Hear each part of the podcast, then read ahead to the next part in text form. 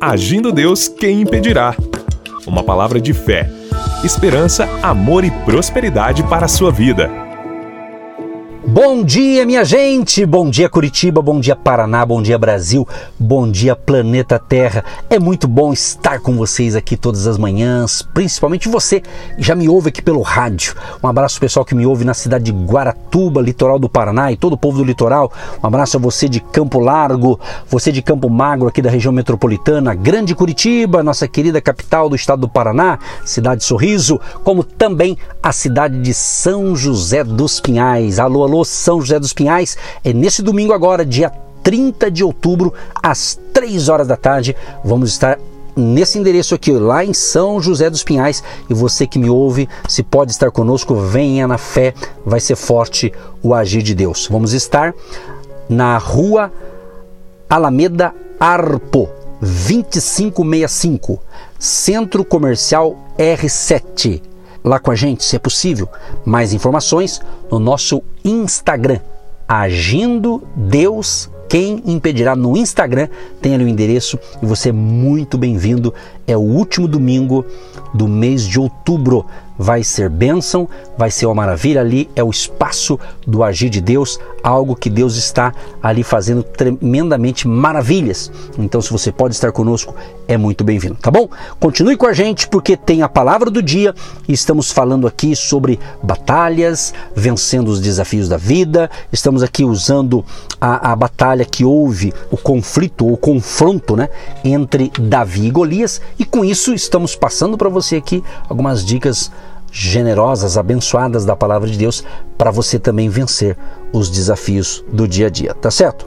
E no final temos o momento da oração da fé.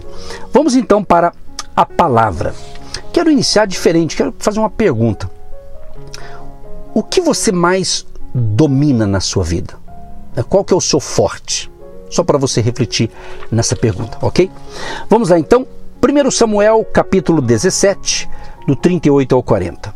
E Saul vestiu a Davi as suas vestes e pôs-lhe sobre a cabeça um capacete de bronze e o vestiu de uma couraça. E Davi cingiu a espada sobre as suas vestes e começou a andar. Porém, nunca o havia experimentado. Então disse Davi a Saul: Não posso andar com isto, pois nunca o experimentei. E Davi tirou aquilo de sobre si, e tomou o seu cajado na mão, escolheu para si cinco seixos do ribeiro e pô-los no alforge de pastor que trazia, a saber, no surrão, e lançou mão da sua funda e foi-se chegando ao filisteu. A gente percebe aqui o quadro aqui desse confronto entre Davi e Golias. E aqui nos oferece aqui duas considerações a respeito de como conseguir vencer as batalhas da vida. Cada uma delas é revestida de uma importante estratégia para a vitória. Primeiro, meu amado e minha amada, aplique o melhor de você.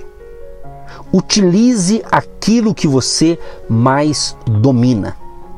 Antes de considerar a, a aplicação de Davi, vamos aqui fazer algumas ponderações é, por um momento sobre os temores de Saul. Saul era o rei da época lá de Israel.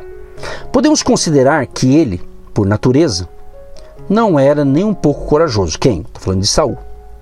Seu pai foi varão alentado em força. 1 Samuel 9:1. Mas o mesmo não foi dito a seu respeito. Saul, o rei, era aquele que se escondeu entre a bagagem quando foi indicado para ser rei de Israel. 1 Samuel 10, 22 fala sobre isso. Mesmo quando o Espírito descera sobre ele e se tornara um novo homem, como um novo coração, quando enfrentou a oposição dos filisteus, Saul era passivo e não ofensivo. Embora a luta contra os filisteus fosse uma parte significativa de seu chamado como rei, somente quando o Espírito de Deus desceu poderosamente sobre ele, Saul pareceu agir decisivamente contra seus inimigos. Interessante que, por natureza, de maneira alguma Saul era corajoso. Somente no espírito ele era um verdadeiro líder. Assim, falando com vocês, meus amados e queridos ouvintes, devemos admitir certa compaixão de Saul. De diversas formas, sua recusa em lutar com Golias, individual ou coletivamente, foi totalmente lógica. Afinal, disseram-lhe que seu reinado estava praticamente no fim. Samuel o deixou, não vendo sua face novamente. E o Espírito de Deus se apartou dele, sendo substituído por um espírito mau da parte do Senhor. 1 Samuel 16, 14. Estou falando aqui do rei Saul. Quer dizer, é, o Espírito de Deus se afastou dele. Ele estava fazendo coisas erradas. Né? E se apoderou dele um espírito mau. Agora, Davi, olha a diferença. Davi, um garoto ainda, né? Davi era um homem intrépido e o único israelita com coragem no campo de batalha. Onde ele a conseguia? Vamos sugerir algumas fontes aqui para a gente entender isso aqui. Primeiro, sobre Davi agora. Sua coragem teve origem em seu entendimento de Deus. Davi era um homem segundo o coração de Deus, diz a Bíblia. Uma pessoa não pode ser um homem segundo o coração de Deus a menos que conheça o seu coração. Isso só ocorre quando se entende Deus por meio de Sua palavra, o Salmo 119. Davi conhecia a Deus não só de forma histórica, como Deus libertou Israel no passado, e teológica, mas também de forma prática, como demonstrou a Saul. Isso é importante, minha gente, porque às vezes a pessoa conhece as histórias de Jesus, os milagres de Jesus, conhece muitos textos bíblicos, né? mas não tem relacionamento com esse Deus. E nós caminharmos com esse Deus, essa aliança com Deus, essa caminhada com Deus, é que vamos vencer os desafios. Agora, interessante que Davi, ele agiu como um rei de Israel deveria agir. Ele precisava confiar em Deus, ele precisava incentivar seus colegas israelitas a fazer o mesmo e derrotar os inimigos de Deus, especialmente os filisteus. Quando ele foi ungido como futuro rei de Israel, gastou um bom tempo meditando no significado dessas coisas. Bem parecido com o que Maria né, fez séculos depois. Lucas 2, 19 e 51 diz que o que significa ser rei de Israel? O que ele deveria fazer como rei? Suas ações no dia em que enfrentou Golias foram consequências de suas meditações. Esse jovem, falando de Davi, não era um soldado. E alguns diriam até que ele era jovem demais para lutar. Mas Davi foi providencialmente colocado em uma situação em que precisou confiar em Deus e obedecer a sua palavra. Assim acontece comigo, acontece com você, meu amado. Ou você confia em Deus e obedece a sua palavra, suas orientações, ou senão não vai dar certo. Senão você vai perecer. Senão o teu gigante, que talvez é um pensamento negativo, o teu gigante que talvez te atormenta durante a noite, então confie em Deus e obedeça a palavra de Deus. Agora, o rei Saul deu a Davi todas as oportunidades para arranjar uma desculpa e voltar para casa de seu pai ao tentar convencê-lo a não lutar com Golias. Saul não tinha visão mais espiritual. Então Saul estava aconselhando Davi, Davi, você não tem condição, melhor você desistir. Né? Ele não disse que Davi, olha só, Saul não disse que Davi era muito pequeno para lutar, mas que era muito jovem. E por isso o que, que significa? Inexperiente. Golias era um campeão maduro, com muitos anos de experiência em combates.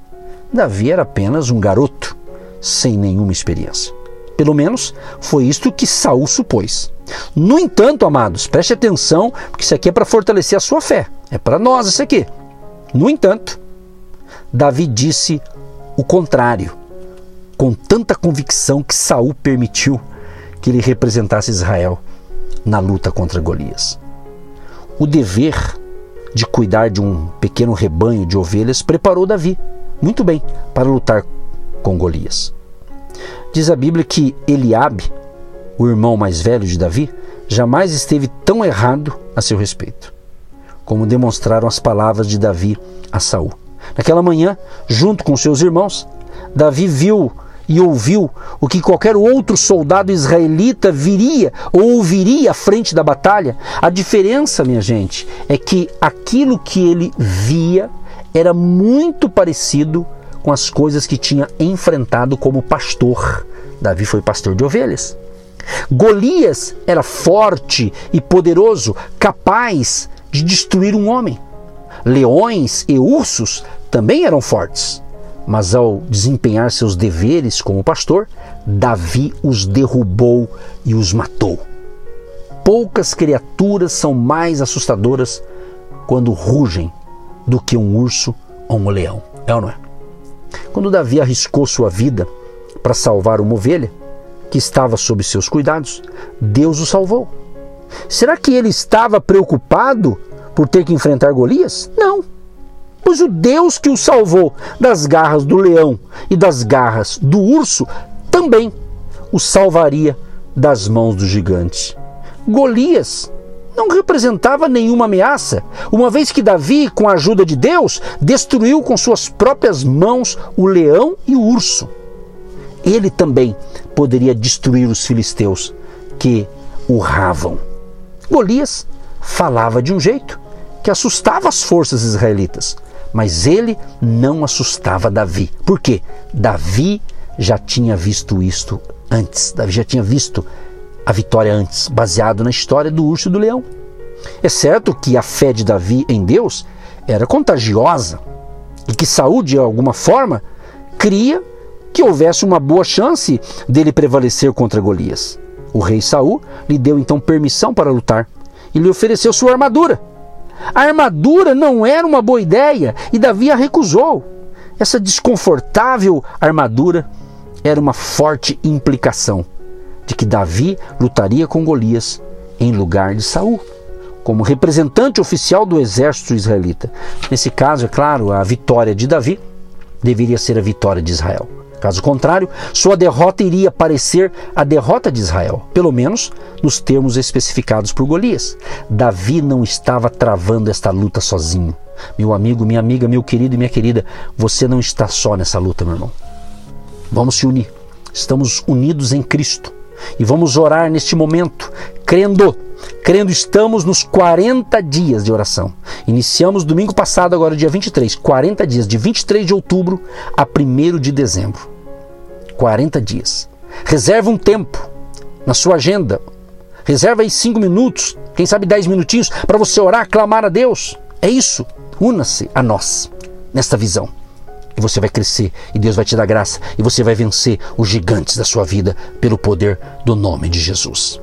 Deus amado e Deus querido, eu quero te agradecer, ó Pai, por mais essa pérola de sabedoria, por mais essa instrução espiritual para fortalecer nossa alma, nosso espírito. Senhor Todo-Poderoso, proteja cada um que recebeu essa instrução espiritual e fortaleça a fé de todos. Livra-os de todo mal, Senhor, e tenhamos um dia de excelência, de paz, saúde, alegria e prosperidade, e debaixo da unção do Teu Espírito Santo, possamos vencer os Golias do dia de hoje. Proteja esta família que me ouve, proteja a nossa cidade de Curitiba, o estado do Paraná e a nossa querida nação Brasil, nos livra de todo mal e protegei a cada ouvinte neste momento. Abençoa aqueles que oram por nós, que estão na campanha, no projeto dos 40 dias, como também aqueles que estão semeando a sua semente de fé e que ainda hoje se levante 40 pessoas que vão semear uma oferta especial no Agindo Deus que impedirá ainda hoje. Eu creio que isso vai acontecer. E tudo que está travado no mundo espiritual, que é o inimigo que está travando, será destravado hoje, em o nome de Jesus.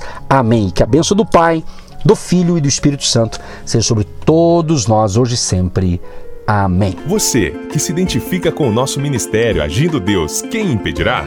E tem interesse em investir uma oferta missionária em nossa programação? Torne-se um agente de Deus e faça parte dessas pessoas de fé que semeiam com fé e vão colher o que semeiam. Anote: Banco do Brasil, agência 1243-2, conta corrente 68 630-1. Que Deus prospere a sua vida. Agindo Deus, quem impedirá? De segunda a sexta, uma palavra para abençoar sua vida.